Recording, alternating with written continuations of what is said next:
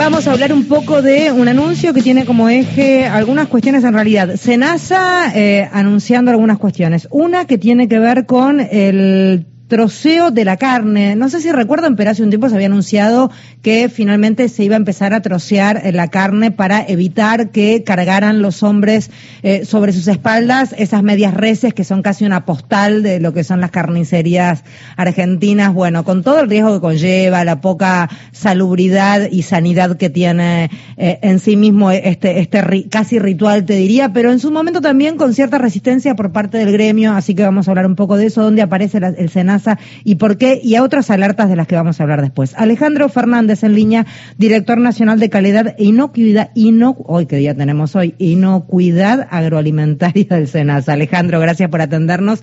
Federica País te saluda, ¿cómo va?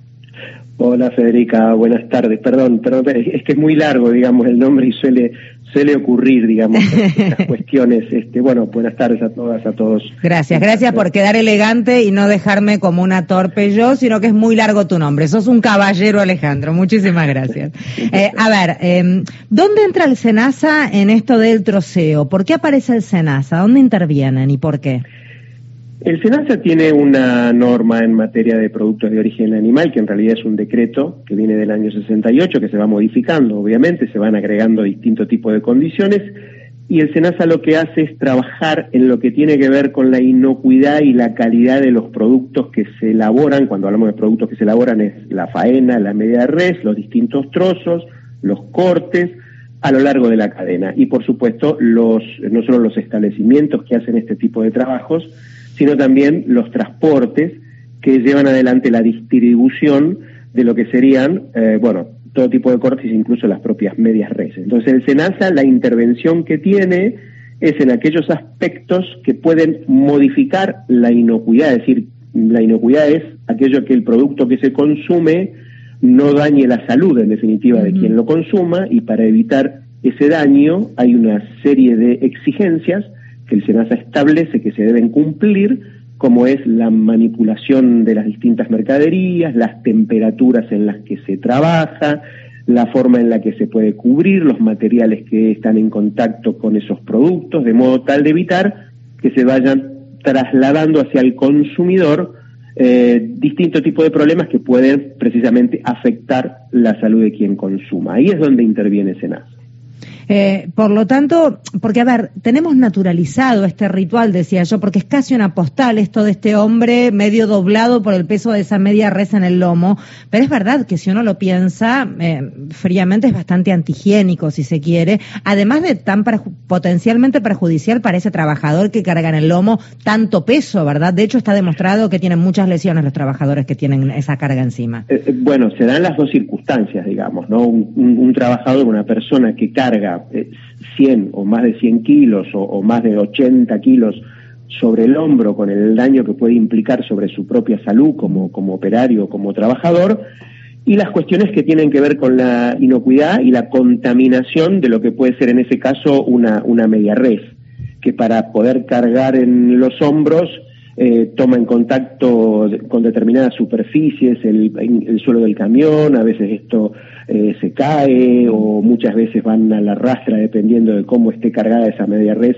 sobre los hombros de quien la carga. Entonces, eh, obviamente es un proceso que tiene que ver con las dos cuestiones, con la cuestión de la salud del trabajador y con la cuestión de la inocuidad del alimento que se va a consumir. ¿Por qué el SENASA llega a la conclusión de que el límite serían 32 kilos por pieza? ¿Desde dónde aparece ese número? ¿Cómo se llega a ese mm, número? No, en realidad eso no lo establece SENASA, sino que lo establece la Superintendencia de Riesgos del Trabajo. Eso tiene que ver con el trabajador. Claro, claro por eso no lo entendía. Ok, ahí va. el que el trabajador no cargue más de 32 kilos, que en realidad es un valor internacional, se inició con 25, después se llegó a 32, pero tiene que ver con la salud del trabajador, de no cargar más de 32 kilos. Y después sí, a partir de allí, eh, la forma en que se manejen esos 32 kilos o cortes que superen los 32 kilos, que ya no pueden ser cargados por el trabajador. O sea, tiene que haber algún otro elemento que traslade ese corte que supere los 32 kilos. E incluso las medias reses, ahí es donde se establecen, ya descartado que el trabajador lo cargue, se establecen las condiciones a través de las cuales esa mercadería debería trasladarse de modo tal de evitar esa contaminación que te decía.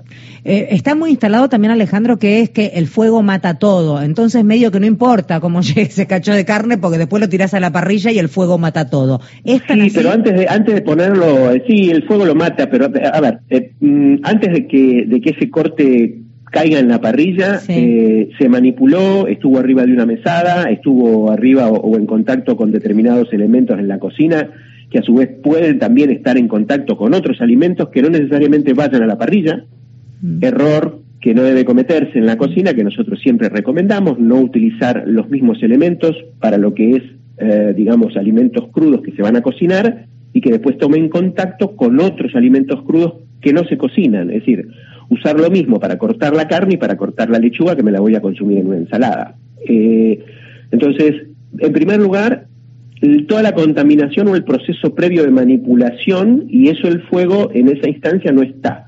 Entonces uno puede estar transmitiendo ese tipo de patógenos eh, concretamente determinado tipo de bacterias o de parásitos patógenos que ¿Cuáles son las habituales? Y las, en el caso de carne bovina, por ejemplo, podemos estar hablando de Escherichia coli, pero podemos estar hablando también de otro tipo de, bacterias que pueden venir eh, listeria o en otro tipo de alimentos cárnicos salmonela, es decir, hay una serie de patógenos que pueden estar presentes y que evidentemente lo que se pretende es que esto no, no se transmita eh, y por supuesto, si esa media res va en contacto con distintos tipos de superficies, ahí hablamos de otro tipo también de, patógenos, inclusive hasta virus, que pueden llegar a estar contaminando ese tipo de cortes. El fuego mata, pero el fuego mata eh, en la medida en que se cocine adecuadamente y si no hablamos de lo que es la carne molida, hamburguesa, lo que se conoce como carne picada, donde los recaudos tienen que ser mucho mayores aún en la cocción de lo que es en un corte eh, normal sin moler de lo que sería la carne. Em, Entonces, todas estas precauciones hay que tenerlas eh, y obviamente lo que hay que tratar de hacer y es el esfuerzo que se hace en los establecimientos de faena y de elaboración y proceso de la carne es justamente tomar todas las medidas necesarias para evitar que esa carne se contamine. Entonces, todos estos esfuerzos se hacen por los establecimientos, la verdad que sería eh, una pena que en la cadena comercial, después de haberse hecho todo lo necesario para que esa carne no se contamine, haya procesos de manipulación que la terminen contaminando. Clarísimo, clarísimo. Estamos hablando con Alejandro Fernández. Alejandro es director nacional de calidad e inocuidad agroalimentaria del SENASA y lo dije impecable. Alejandro, dame un aplauso y tenemos una pregunta de la gente. La pregunta es de Juan Pablo. Quiere saber acerca de la trazabilidad de la pieza con el troceo.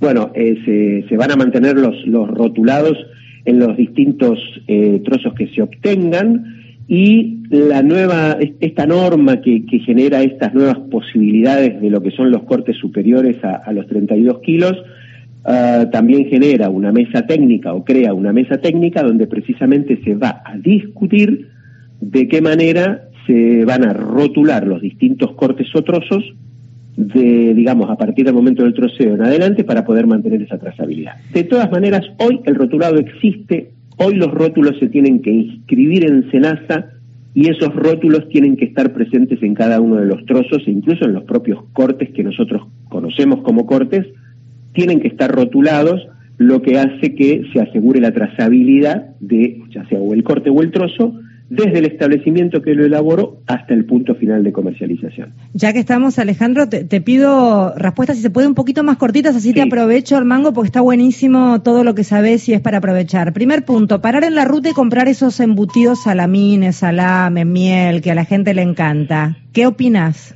Eh, altamente riesgoso en la medida en que no se tenga la seguridad de cuál es el origen y que ese origen está controlado. Ahí estamos hablando de otro tipo de eh, posibilidades de, enfermedades, digamos en el caso de los embutidos, triquinosis, ¿sí? ¿Y qué, qué, nos pasa con la triquinosis? Cortito, como para entender un poco. La triquina, la triquina es un parásito, digamos, que lo vamos a, ingerir, por ejemplo, con un salame que no está adecuadamente controlado. Como parásito se aloja en algún sitio del cuerpo donde va a empezar a generar problemas. Eh, y esos problemas van a persistir en el tiempo, desde dolores y dependiendo de dónde se aloje, incluso en, algunas, en algunos casos no en la mayoría, pero puede llegar a provocar la muerte dependiendo de si el, corazón es un músculo, entonces todo depende de dónde se aloje, es el efecto que puede producir. Para tenerlo en cuenta, lo, pregunto a propósito para que en casa entiendan un poco también el riesgo que conlleva, que no es broma, no es broma. Hablabas, exacto. Hablabas de salmonelosis, hablaste de salmonela, que, eh, entiendo que el SENASA emitió un comunicado para que tengamos en cuenta algunas cuestiones. ¿Por qué no nos contás un poquito de qué se trata para que también en casa lo escuchen y estén atentos? Sí, la salmonela es una bacteria también patógena. Eh, no, todas las salmonelas, hay muchas este, salmonelas eh, en las que podemos tener contacto, pero hay salmonelas que son patógenas, que en general están asociadas a determinadas especies, como por ejemplo las avícolas o los huevos. Entonces el SENASA ha emitido alguna comunicación en materia de salmonelosis respecto a lo que son los huevos. Eh, en realidad el, el consejo, la sugerencia no es eh, una vez que uno compra huevo, el huevo es fresco, mantenerlo en un lugar eh, fresco, aislado y oscuro, pero no en la heladera. ¿En serio? Todo mal, todo mal, guardamos en la heladera todos. Bueno, porque lo que ocurre eh, en general es que, mm, a ver, la salmonela puede estar en el exterior del huevo, pero no ingresa, y no ingresa porque no tiene lo que sería el vehículo, que es el agua, para ingresar. Si nosotros lavamos ese huevo cuando lo compramos y lo dejamos un tiempo, la salmonela que estaba afuera, si sigue presente, puede penetrar. Bueno, dicen, viste que eh, hay muchos que te dicen que hay que lavar los huevos, no, ni a palos, entonces, no. En realidad, la recomendación es cuando uno, previo a que lo, a que lo consuma. ¿Se cortó? No me digas que se cortó, que estaba apasionante. Yo puedo seguir hablando de esto horas, porque a mí me encanta hablar. Teníamos muchas preguntas. Alejandro Fernández es quien estaba hablando con nosotros. Este, chicos, ah, nada, en todo caso agradezcanle, puede, puede salir otro día, pobre, porque lo estamos volviendo loco. Eh, bueno, esperamos. A ver, una pregunta había por ahí, leámosla en voz alta a ver si a lo mejor... La de Roberto de Lomas, que dice, ¿por qué esta medida que tantas veces se anunció desde Felipe Solá para acá, siempre es bloqueada por los frigoríficos? Bien. Eh, ahora sí, está nuevamente Alejandro. Alejandro, ¿nos quedábamos en la higiene si lavar o no ese huevo que compramos? Antes de cocinarlo, si se quiere lavar, si tiene algún tipo de contaminación, porque con un tiempo previo relativamente extendido, lo que hace es al lavarlo es aportarse el agua necesaria para que la salmonela penetre. Bien, es el vehículo que necesita. Entonces, no. Ok. Eh, otra que tiene que ver con la cocción. Dicen que a lo mejor comer la carne jugosa, la carne de vaca, no, no conlleva ningún riesgo. Y dicen también que en cuanto al cerdo o al pollo es altamente peligroso, que hay que asegurarse de cocerlo muy pero muy bien. ¿Es cierto?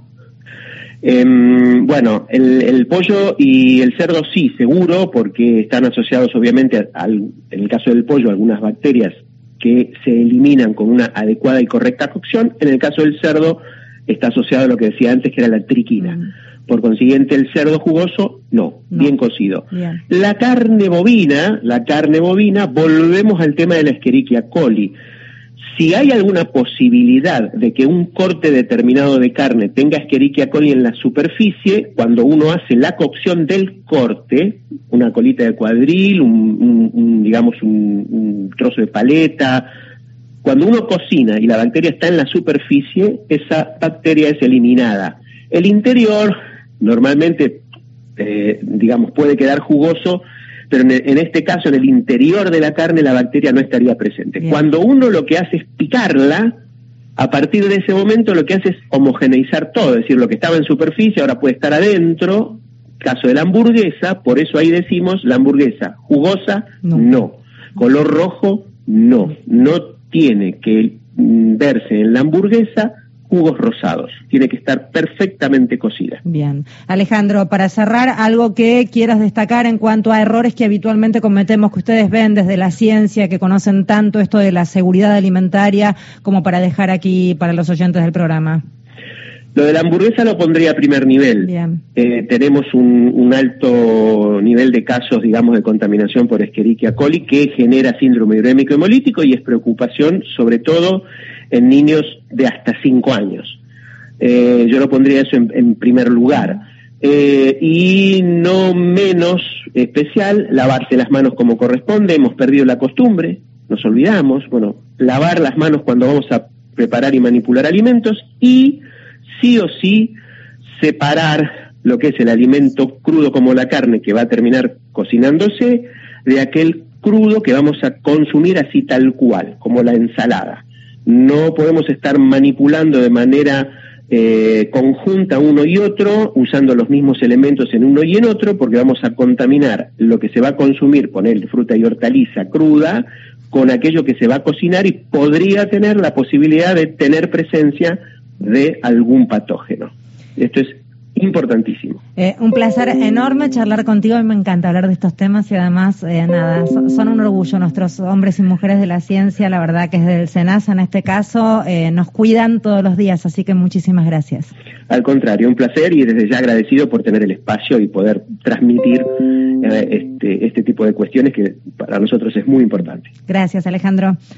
Alejandro Fernández es quien hablaba, director nacional de calidad e inocuidad agroalimentaria del SENASA.